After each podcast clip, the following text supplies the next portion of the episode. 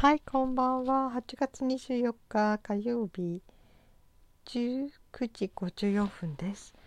え今日は健康な体になるためにはということをお話しする日ですね。えーと先ほどちょっと娘と話してたんですけどね。えー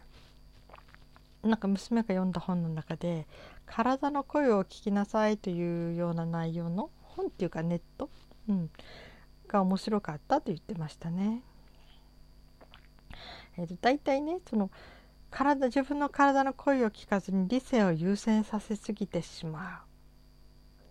ということで結構体に無理が来て最終的にはもうダメになっちゃう壊れちゃうっていうことがありがちという話を見たらしいんですね動画かなんかでね。うん、例えばねそのなぜ理性の声が勝つかっていうか、まあ、理性の声に従うことで生存を何とかする例えば、えー、すっごい夜は眠いんだけどその時寝ちゃったら今はねちょっと危険とかねその昔の何て言うかな、えー、ね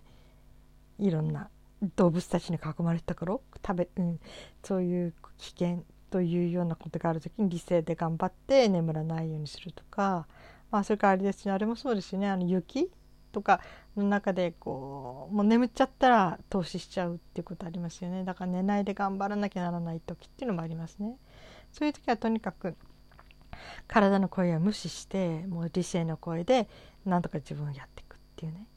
でもねこれは非常事態の時なんですよね。日々が自分の体を無視して、えー、その理性っていうのかな、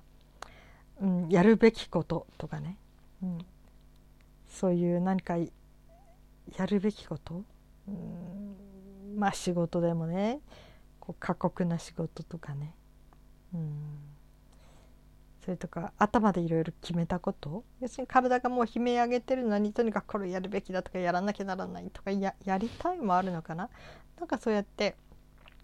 理性で頭で決めてしまうこと。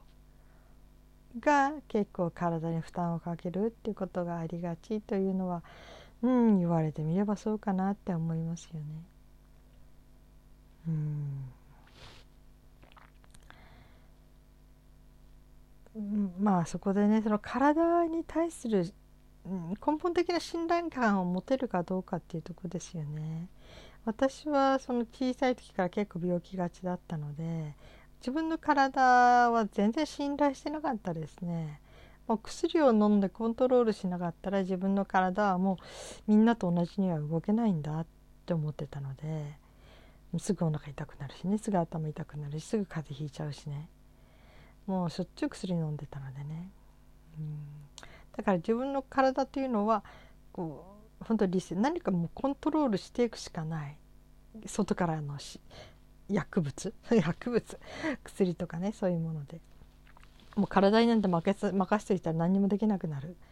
て思ってましたね。だから体に対する信頼感ってなかったですね。むしろ体のいろんなことは邪魔。邪魔っていうのかな。うん、本当に厄介だわと思ってたので。でもまあそんな時にね「あのフィット・フォー・ライフ」っていう本を読んでそれ読んでるうちにその人間の体っていうのは本当にその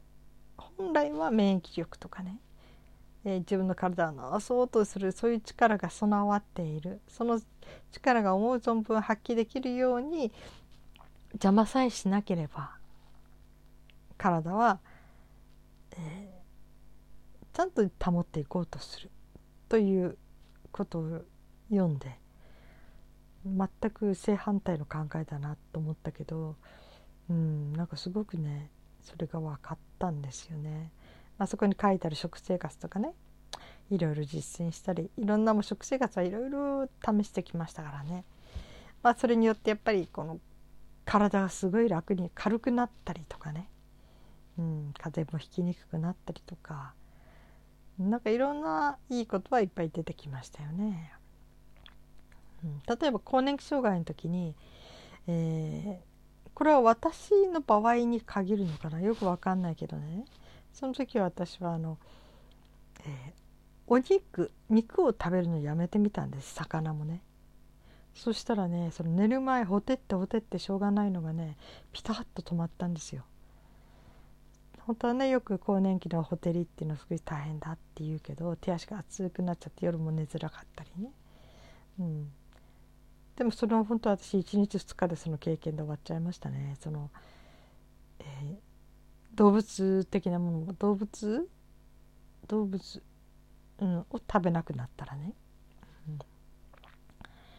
だからあれ私には聞いた。聞いたっていうかうん。それからあとまあ私は年中鼻がほとんど1年の半分鼻詰まってたんですね。あの花粉症とかじゃなくて寒冷差。あの気温が急に寒くなったりすると詰まっちゃうっていうことがあってね、うん、それでもしょっちゅうもうあの鼻のスプレー鼻炎スプレーは手放せなくてね。きっとああいうので無理やり開けたりするの、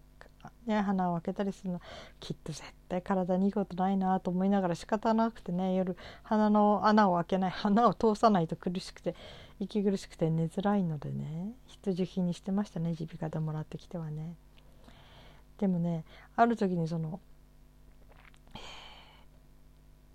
牛乳をやめるとそのアレルギー症状が楽になるっていうのを聞いてやめてみたんですよ。うん、もう牛乳結構飲んでたのでね、うん、そしたら、うん、少ししたから鼻が通ってきたんですね。その鼻炎のそのスプレーとか使わなくても、うん、ちゃんと鼻が開いて寝る寝れるんですね。だからスプレーいらなくなったし、うん、本当に鼻通ってます。これはありがたいことですね。これ誰にでも効くかどうかはわからないけどただその牛乳に入ってる成分っていうものがそのアレルギー反応を起こしやすいってアレルギー症状を起こしやすい起こしやすいっていうのかな？あの、うん、アレルギー症状悪化する？上長する？というものではあるらしくて、うん、で私の場合はあれですね。それで鼻詰まりが楽になりました。もうここ何年も使った10年近く使ってないですね。鼻炎アレルギーの、ね、鼻炎のスプレーなんてね、うん、今はね鼻詰まりで苦しい時はあのつぼ押しします、えー、鼻と腸っていうのはねつながってるらしいんですよ、うん、経絡っていうかなんかね。それで、ね、いつかねお腹をこうぐるぐるさすってたとか押してたんですよね。腸あたりを。そしたら鼻が急に通ってきたんですね。えー、と思って調べたらやっぱり腸と鼻はつながってるってことでねはあ腸がすごい動き出したりこうちょっと快適になってくると鼻も開くんだっていうのがすごく面白くてねそれから肩の近くにねあのー、ツボがあるんですよ。そこもね肺のツボだったかなでそこを押すとねやっぱり鼻通ってくるんですね不思議ですね人間の体ってね。うん、まあそんなのがあって。まあそういうなんかどっちかっていうと東洋医学的な知識？経絡っていうんだけどね。その直接そこから離れているところのを何かツボとか作用するとその幹部っていうかな？そこにいい影響がいくっていうね。まあこれはねだいぶもう12年前見た NHK のね、えー、人体の不思議みたいなそういうドラマでドラマじゃないテレビで特集してましたね。本当に今いろんなことがこう分かってきてるんだけど一見離れているようなその臓器と臓器がすごい関連性を持ってるということでね。そのつながりの中でいろんなことが、うん、要するに回復を助けたりね悪化させたりね、うん、やっぱりそういうから知識を知ったのもすごく自分も楽でしたね。そのツボとかね、うん、そういうのね。知れたことはねとっても良かったと思います。まあ、私の場合はね、えー、アスピリンのアレルギーになってからもう20年近くもうほとんどあまり薬を飲めない体質になってしまったので特に鎮痛剤飲めませんからね私ねアスピリン以外のものでも、えー、それを飲んだらもう一度鎮痛解熱系のアレルギーになっちゃうとその連鎖反応的に全部ダメになることがあるから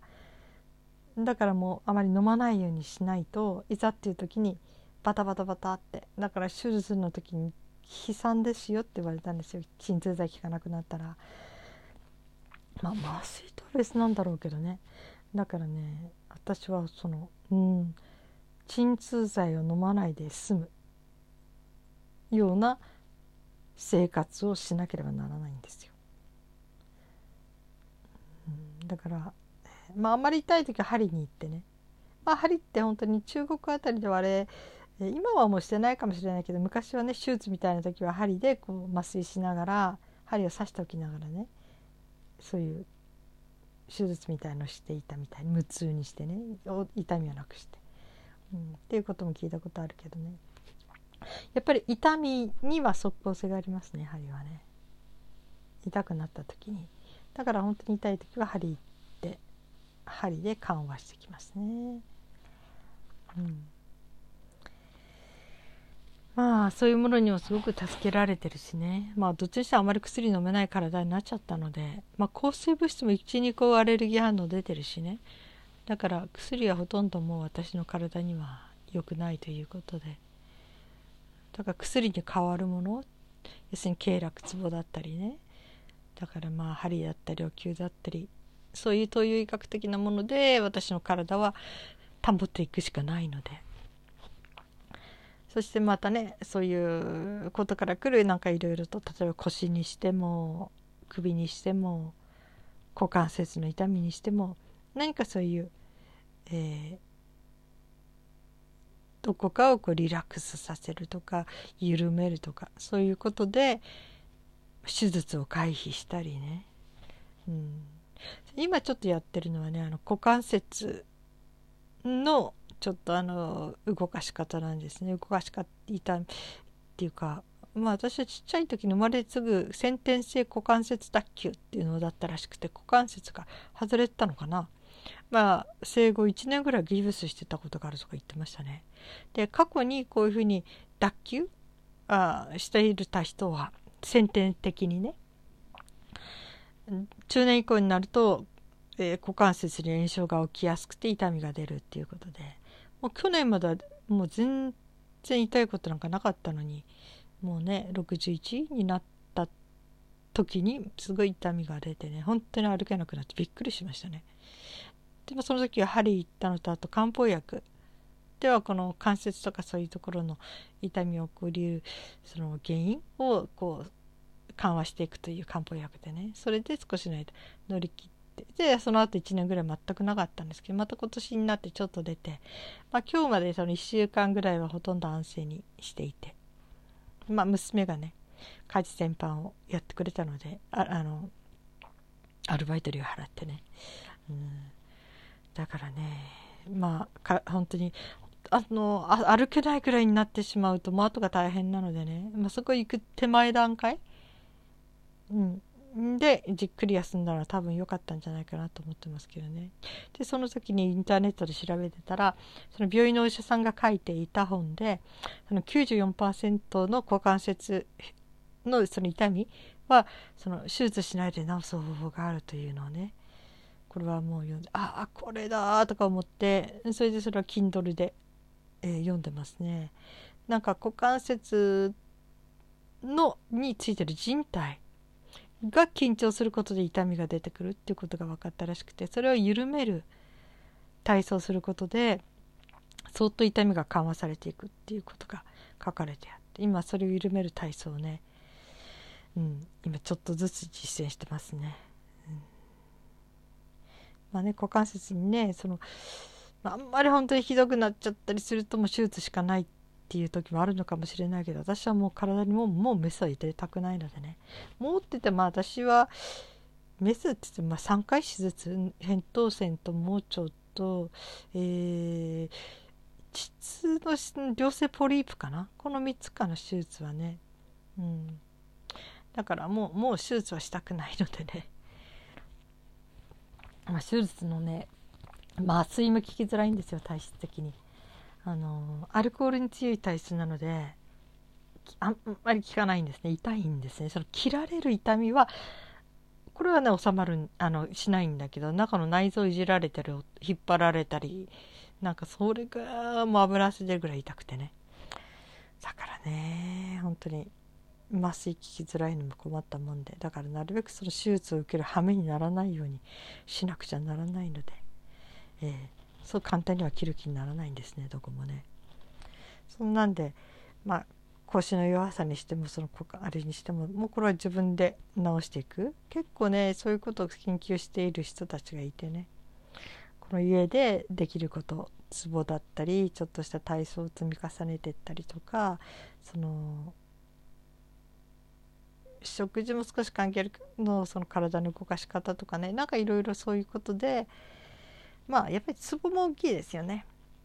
直接腰の痛みの時はここを押すと楽になるとか直接その痛いところ触らないでねどっか押すとかねそういうようなことをやるっていうことでとにかく乗り切ってきましたのでね、うん、これからも多分そうしていくので、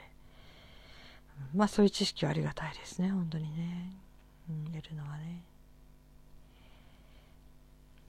うん。まあ、そういう知識に私結構お金を惜しみませんね。惜しまないってさほどそんなにそんな大きなお金はつかないけど7,000から2万円ぐらいまでの DVD その専門のね買ってそれで実践する。だからあんまりひどい便秘の時もねこれはもう薬とか頼りたくないからその便秘にすごくいいというそのうん私は DVD を買ってってとにかくそれ実践しましたね。そしたら本当良くなりました。こうなかなかその巷に出回ってるような体操じゃなくてやっぱりお金をかけて、えー、教えてもらうだけあって、うん、本当にピンポイントでいろいろ聞いたという感じでね、うん、私はね福辻さん。福辻さん。ちょっとおじいちゃんなんだけどなんかテレビとかに出てたんですねよくね。きっとね。その福辻さんの、DVD をいくつも持ってます。うん、でも本当どれも役に立ってます。だからちょっと最初お金かかっても一生もんだからねあのその効果はね効果っていうかその、えー、知識というかメリットはね、うん、まあそんなんで、えー、あここで17分になりましたね。でその体の声を聞くってことに戻りますけどね、うん、その自分の体の声に聞くことに従うことが大事なことっていうのもあるらしいんですね。意外とこれはねあの、えー、すごい価値観がぶつかるところなんだけどよくね朝昼晩あのちゃんとこう定期的にちゃんとした時間に食べなさいっていう考え方ととにかく体の声。要するに本当に胃の調子が悪くてやんな時は食べたくない時は食べないで休ます。とにかく内臓を休ませることで回復していくのでね、うん、だから休ませることが大事とかね、うん、そういうふうな、えー、こともあるらしくて、うん、だから一概にこう常識的な判断だけが体を良くするわけじゃないのでね、まあ、いろんな角度からね自分に合うものを見つけていくしかないし。そして本当にその体の声を聞く。要するに体が眠たがってるとか疲れてるという信号を発していたらちゃんとそれを聞き届けてあげて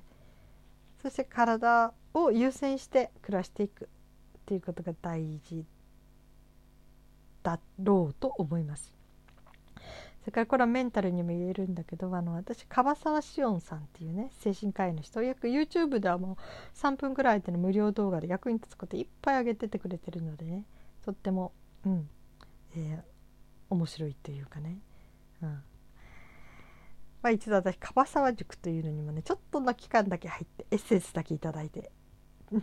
出てきちゃいましたけどね、うん、なんかあそうだ一回講演会にも行ったかな札幌来てくれた。まあそういうことで本当に、えー、でその先生の動画でねすごく印象に残ってるのは、えー、もうどうしても体がダメになりそうなその仕事が合わないとかきついとかね。そういう時は3ヶ月までなら人間は無理が効くけどそれ以上は体も心も壊しちゃうということでこの3ヶ月以内に何とかしましょうということ。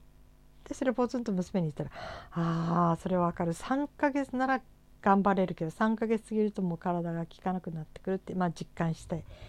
たみたいでね。彼女はちょっとあの旅館でちょっと住み込みで働いたことがあったんですよ。不登校から脱出したすぐ後にね。やっぱり体力的に相当きつかったみたいでね、うん、でその時にやっぱり3ヶ月間頑張れたけどその後もう本当に切れた。エネルギーが切れたと言って。まあそれでもね頑張って頑張ってちょっと体壊しちゃいましたけどね、うん、もうこっち帰っといでとか言うんだけどいや本人はもう自分が決めたんだからこれだけはやり遂げたいみたいな感じでねやってて。でもねそのやっぱりそうやって体壊しちゃうと23年戻らないんですね体がね。うん、まあねなんでねそれからこういうのも本人で読んだことありますね。ある人がねキャリアウーマンというかもうほんと仕事が忙しい人が、えー、もうなんかすごく体の不調なのかメンタルの不調なのか分かんないけどもいや精神的ストレスなのかな？ある時ねどうしてもトマトソースの使ったスパゲッティパスタしかちょっと喉が通らなくなったんですって。それで毎日外食してそれを食べるのお金がかかってなんか贅沢してるような気がしてって言ったらお友達が「あなたね自分で働いたお金なんだからこういう時のためにやるんじゃないの?」って言われて。とにかく今食べたいものをもうちょっと食べなさいって言われてそれをずっと続けたらしいんですね。ほんと毎日そのトマトソースのパスタを食べ続けたらしいの外食してね、うん、でもである時期が来たら治ってったふーっと、うん、だからそれは多分体が何か欲してたんでしょうね。体からの要求っていうかね。それに彼女は従ってそして最終的に治った。っていう、うん、やっぱりなんかそういうことってあるらしいですね。だから体はもう薬で何とかしちゃえばどうにでもなるっていう問題じゃなくてね。とにかくまず体の声を聞く。体はどう従ってるんだろうっていつも聞いてあげる。寝不足になってないかなとかちょっと食べ過ぎて胃が疲れてないかなとかちょっと遊びすぎてねちょっと筋肉とかなんかねスポーツしすぎて大変なことになってないかなとかねうん、あれスポーツしてる人が全部体にいいわけじゃないらしいですね。このスポーツっていうのは割と特殊な筋肉だけを使うので結構その体の故障を起こしやすいって言ってましたね。うん、ねスポーツって一見体に良さそうに見えるけどね。うん、だからその本当に体の声を優先させるまあね忙しい生活してたり働くのにねとにかく体の声に聞いてられないとも言う人もいるかもしれないけどでももうほんのちょっとでいいからちょっと体の声を聞くという習慣をつけていくってこともとっても大事なことなのかもしれないですね。そういろんな無理がもう中年高高齢期にだって出てきますからね。そのあまり今無理しちゃわないで。その中年更年期も健康に過ごせるように今から体の声を聞くという習慣をつけていくことが健やかに長生きするためにも必要じゃないかなって思いました。なんかねその体の声を聞くっていうのでこういろいろ検索するとなんかいろんな本が出てきますね。私もちょっと買って読んでみようかななんて思いました。はい今日長くなりました。ごめんなさい。はいそれでは皆さんまた会いましょう。ではおやすみなさい。